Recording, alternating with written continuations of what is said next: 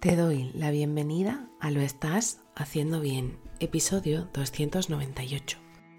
Hola, soy María Moreno, psicóloga perinatal, y este es un programa donde hablamos sobre todo lo relacionado con la búsqueda del embarazo, embarazo, parto, posparto, crianza y duelo perinatal. Tu espacio donde aprender y crecer juntas, pero sobre todo recordarnos que lo estamos haciendo bien. Como ya sabes, en mariamorenoperinatal.com estoy a tu disposición para trabajar juntas las herramientas que necesites desde tu búsqueda del embarazo hasta la crianza. Además, si has sufrido una pérdida, no estás sola. Estoy aquí para ayudarte a avanzar desde ese sufrimiento hacia el agradecido recuerdo.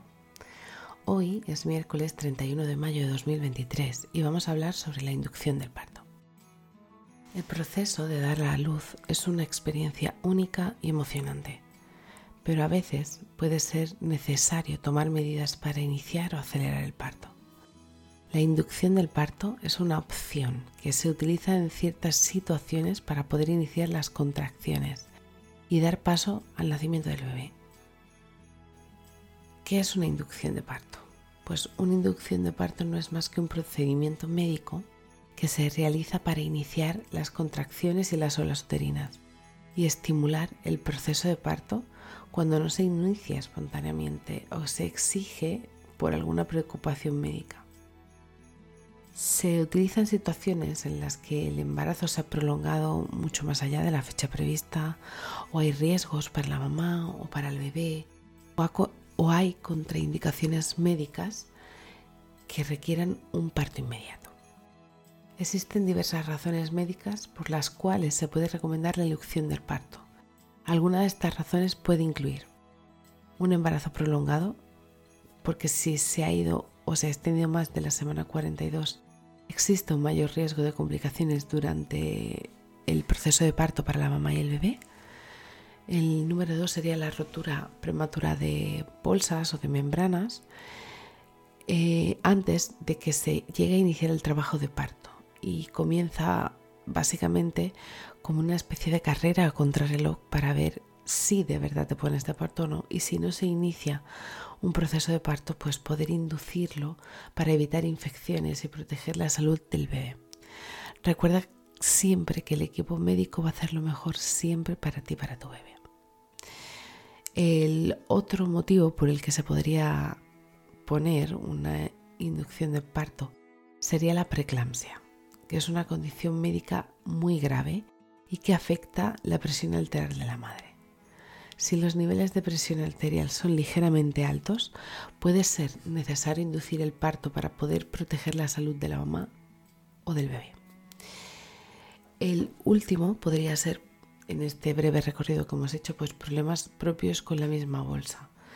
Básicamente con la función o también con la situación. Y a esto me refiero. Oye, se ha producido un desprendimiento prematuro de placenta o hay una restricción del crecimiento fetal porque la placenta no se está acomodando ni le está haciendo espacio a tu bebé. La inducción del parto en este tipo de situaciones suele ser lo más recomendable. Aún así, existen diferentes métodos para inducir el parto y algunos de estos pueden incluir desde la maniobra de Hamilton, que sería la no medicalizada, que lo que hace es separar la placenta del útero lo que hace que se active el parto y comiences a dilatar y a poder realizar esa fase ascendente, que básicamente es como si metieran el dedito en la zona del útero y movieran como si fuera una especie de ganchito donde va separando todas y cada una de las paredes de la placenta. Otra sería el uso de medicamentos, porque se pueden administrar medicamentos como las prostaglandinas o la oxitocina sintética, para estimular las contracciones uterinas y promover el inicio del trabajo de parto. Eso significa que si se utiliza esa medicación puede dejar de usarse a la misma vez, ¿vale? Otra manera en la que se puede inducir el parto sería básicamente con la rotura temprana de bolsas, que en algunos médicos pueden optar por romper artificialmente la bolsa porque al ejercer presión la cabeza de tu bebé contra la pelvis hace que empiece el trabajo de parto en el que comienza a hacer el borrado del cuello del útero.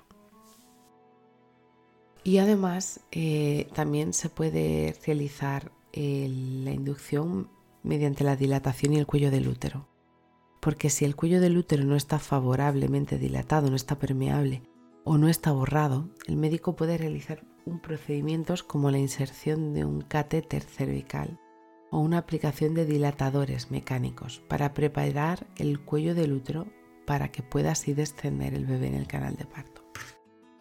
Sea cual sea la razón por la que vas a tener una inducción de parto, puedes tener una inducción de parto positiva con herramientas poderosas y que te permitan sentirte segura y en control en todo momento. Gracias al himnoparto. Recuerda que puedo acompañarte a ti, a tu pareja o a la persona que elijas a preparar el parto mediante himnoparto, teniendo información científica veraz, como también la adquisición de herramientas y el uso de audios de meditaciones guiadas para poder permitir realizar cambios profundos y duraderos a través de la hipnosis. Así que si estás en ese momento en el que te han programado una inducción. Te abrazo fuerte, no estás sola. Y bueno, hasta aquí el episodio 298 de Lo estás haciendo bien. Recuerda que puedes ponerte en contacto conmigo en mariamorenoperinatal.com. Gracias por estar ahí, por estar al otro lado. Nos escuchamos mañana jueves con temáticas relacionadas con el posparto y crianza. Y recuerda, lo estás haciendo bien.